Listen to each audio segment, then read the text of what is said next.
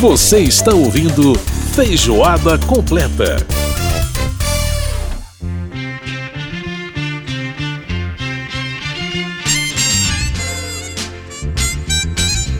Estamos de volta com Feijoada Completa desta semana. Lembrando que você pode participar do nosso programa mandando e-mail pra gente no rádio arroba câmara.leg.br também. Nosso WhatsApp é 61 999 78 90 80. Outro que aniversariou recentemente foi Steve Wonder, né? Completando aí seus 71 aninhos no dia 13 de maio. E portanto a gente tocando aí Steve Wonder. E Steve Wonder tem uma história muito interessante. É, quando o, foi criado o iPod, né, pela, pela Apple, o Steve, de Steve para Steve, né? O Steve Wonder procurou Steve Jobs e falou assim: olha, eu acho muito legal vocês terem criado um mecanismo para tocar músicas, mas esse negócio não tem acessibilidade nenhuma. Eu não consigo tocar as minhas músicas, eu não consigo ouvir as músicas que eu quero. O Steve Wonder, né, que todo mundo sabe que é cego e, portanto, não tinha como acessar a tecnologia. E foi por causa dessa reclamação do Steve Wonder que o Steve Jobs, o Steve, do, né, dono da Apple, é, é, criou o VoiceOver, leitor de telas VoiceOver, que hoje auxilia pessoas com deficiência visual na utilização dos produtos da Apple. Então, tá aí, o Steve Wonder tem uma história com acessibilidade muito bacana, né? Então, nós vamos falar de acessibilidade a seguir. Então já fica aí essa história para você saber né, da, da influência que Steve Wonder teve na acessibilidade da Apple. É muito interessante isso aí. E é claro, outras empresas vieram atrás e a partir de então o sistema Android, né, para os telefones que usam o sistema Android, também passaram a ter acessibilidade através do aplicativo Talkback. É isso aí. Tem que, tem que reclamar, né? Se a gente não reclamar, as coisas não funcionam. É isso aí, gente. O consumidor tem que exigir seus direitos. Muito bem, Steve Wonder, um grande consumidor. Vamos agora então falar de cultura aqui no Feijoada. Caldo Cultural, onde as artes têm vez e voz.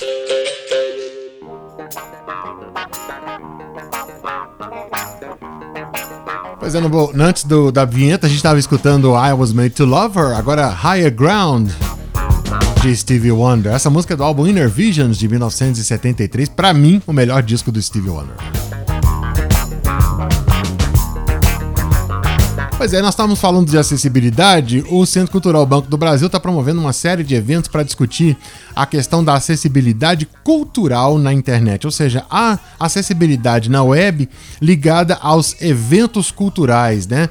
É, o evento começou nessa quinta-feira, dia 20, com um debate né, envolvendo aí a representantes de entidades é, pra, que representam né, pessoas com deficiência, a, também ouvindo especialistas, enfim, e vai continuar com uma série de oficinas e o um encerramento né, que vai acontecer no dia 14 de junho, portanto são seis eventos, um já aconteceu, que foi o debate, mas serão aí seis eventos no total, é, tratando dessa questão da acessibilidade aos bens culturais na internet. E sobre esse assunto nós vamos conversar agora né, com a curadora desse evento, dessa série de seminários, dessa série de oficinas, enfim, né, que é a Simone Freire. Vamos falar um pouquinho com ela sobre essa questão de acessibilidade, como é que tá essa questão de acessibilidade aos bens, aos bens culturais, ainda mais agora com essa pandemia que muita coisa passou a ser virtual, né, muita coisa, shows, exposições, muita coisa passou a ser pela internet mesmo, né? Então, vamos conversar com a Simone Freire. Simone, como é que vai você? Tudo bem? Tudo jóia, Edson. Prazer é todo meu. Bom, Simone, vamos falar então de acessibilidade, né? A, existe uma convenção internacional, que é a W3C, que tem né, é uma, uma, uma questão muito importante aí que diz respeito à acessibilidade na web. Mas essa série de seminários está tratando exatamente da questão de acessibilidade ligada à, que, à questão cultural. É, explica pra gente um pouco qual que é essa ideia desse evento. Muito bom. É, você trouxe uma informação muito importante, Edson porque a acessibilidade digital é, ela é baseada em regras internacionais mesmo, né? E essas regras elas servem para praticamente todas as atividades é, que estão no digital.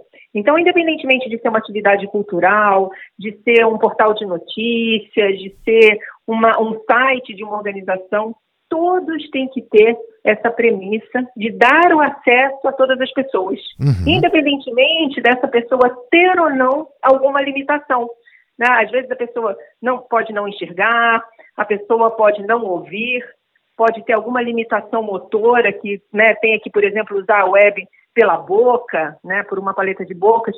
Então, isso, a gente, a gente leva essa acessibilidade também para o mundo cultural. É, então, na prática, quando a gente fala de acessibilidade digital na cultura, é permitir que todos esses eventos que a gente tem visto, né, que são eventos culturais, são exposições, são lives, são seminários, eles não tenham barreira para que essas pessoas consigam acessar esse conteúdo no digital. Uhum. E como é que está isso na, na, pandemia? Na pandemia a gente teve um crescimento muito grande de eventos culturais pela internet, né? Com a falta, é, com a impossibilidade do público presente, a gente teve aí essa ideia de trazer para dentro da web é, os eventos culturais. Então a gente teve muita live, a gente teve muita exposição, é, tour de museus, a gente teve uh, também né, muitos eventos de teatro. Como é que está isso em termos de acessibilidade? Houve uma preocupação maior nesse sentido a partir dessa demanda que surgiu em relação à pandemia, Simone? Pois é, eu, eu, eu, eu tenho refletido bastante sobre isso e, e, uma das pouquíssimas coisas que a gente pode dizer que, que é um legado positivo que veio aí com a pandemia é justamente essa aceleração pela acessibilidade. Uhum. Porque como você, né, como você bem trouxe né, na, sua, na, sua, na sua colocação, é, da noite para o dia, teve-se que ficar em casa e a web passou a ser o nosso principal meio de contato com o mundo. Para a gente se relacionar, para se divertir, para estudar, para trabalhar, para falar com os amigos né, e amigas. Então, não foi diferente no mundo da cultura. Então, esses é, equipamentos culturais tiveram também, para se manter, né, para eles se manterem vivos, tiveram que fazer várias adaptações no digital ainda não está do jeito que a gente realmente gostaria que fosse. Existem muitas barreiras ainda é, nesses sites, né, nesses eventos, para pessoas com deficiências mais severas. Uma pessoa, como eu comentei, que não enxerga, uma pessoa surda que só se comunica por libras. Então, esses tipos de barreiras ainda estão presentes, mas já, já houve esse acordar para entender que é uma ampliação de público muito grande quando você traz um digital mais inclusivo para todo mundo. Né? Uhum. Inclusive, essa questão você mencionou, né, dois aspectos muito importantes que é, quando você está lidando com comunicação, a deficiência sensorial talvez ela, ela tenha esse lado é, mais limitante, vamos dizer assim, né? Porque é, uma pessoa em cadeira de rodas, por exemplo, é claro, existe a questão, por exemplo, da acessibilidade, do toque, né, da importância, por exemplo, da movimentação das mãos, que às vezes a pessoa tetraplégica não tem. Mas a, o entender da mensagem que está sendo transmitida de lá para cá, quer dizer, do, do, do gerador para a gente que está na, na assistência, ele, ele fica mais comprometido quando a deficiência é sensorial, seja a perda da imagem para os cegos, seja a perda do som para os surdos. É, como é que você vê a preocupação do próprio setor cultural com relação a isso, Simone, a consciência sobre a acessibilidade? É um trabalho que a gente tem feito, é um trabalho de formiguinha, né? Porque, na verdade, isso não é nenhum demérito né, da, da área cultural. Falta muita consciência ainda de uma maneira geral, não só aqui no Brasil, mas como né, em muitos países do mundo, essa consciência de que a pessoa com deficiência, ela, antes de ter a deficiência, ela é uma pessoa. Né? Então, é, ela, ela, ela quer consumir, ela quer interagir, ela quer né, é, fazer, exercer os seus direitos, independentemente da limitação dela. Uhum. Então, quando a gente leva essa consciência né, para pro, principalmente né, o que a gente está lidando agora, que são os produtores culturais, é, tem uma mudança de pensamento. Puxa, como é que eu não pensava nisso antes?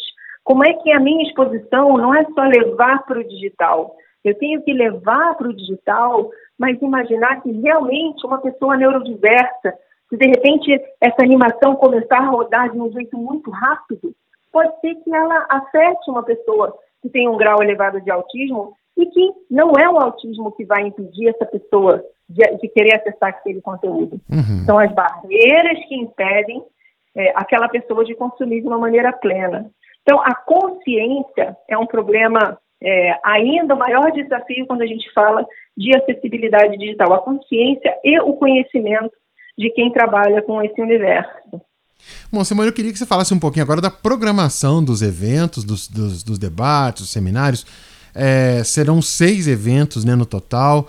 é, até o dia 14 de junho. Eu queria que você explicasse para a gente um pouco sobre o conteúdo, quem serão os convidados. O evento vai ser presencial é, em alguns locais, vai ser totalmente online. É, explica um pouco para a gente aí sobre o que, que o, as, as pessoas que se interessarem em participar, em ouvir, em assistir, vão encontrar nos eventos. Ah, é, então, esse, o que é muito bacana, né, a construção, eu sou a curadora né, desse, desse projeto e, e, tem várias outras pessoas maravilhosas né, me assessorando e trabalhando com a gente, e a gente criou realmente uma jornada pela acessibilidade digital dentro do mundo cultural. Então, ele começa, o, seminário, né, os encontros começam com um debate, depois vem as oficinas práticas, então, oficina de design, oficina de conteúdo, oficina de programação, tudo virtual e gratuito. E a gente encerra com dois grandes painéis.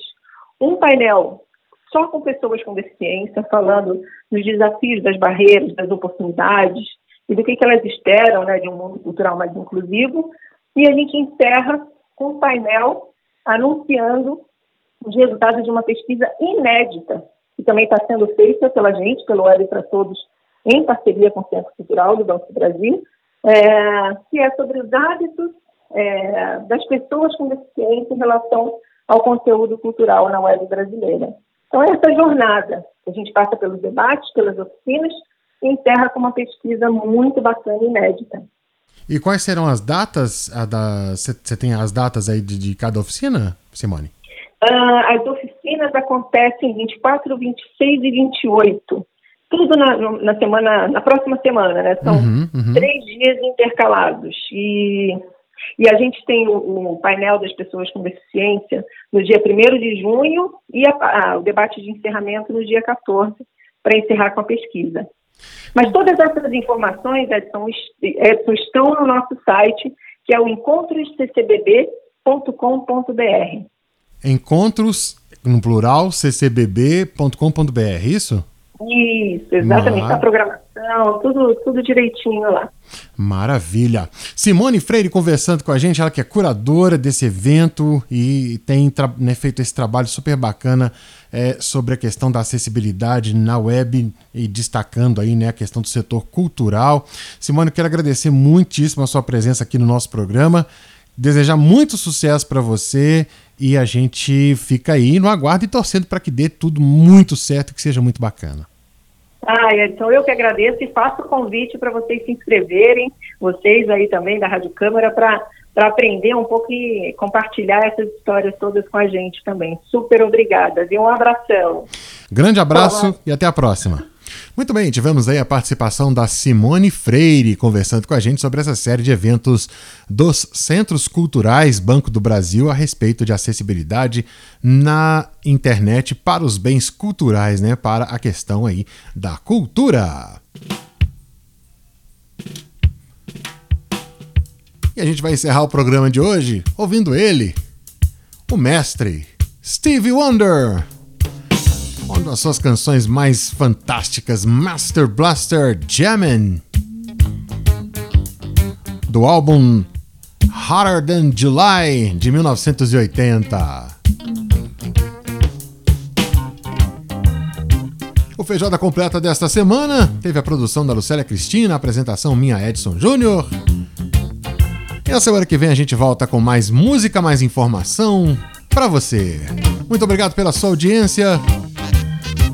E a gente volta na semana que vem. Grande abraço e até lá! Fica aí com Steve Wonder, Master Blaster Jammin'.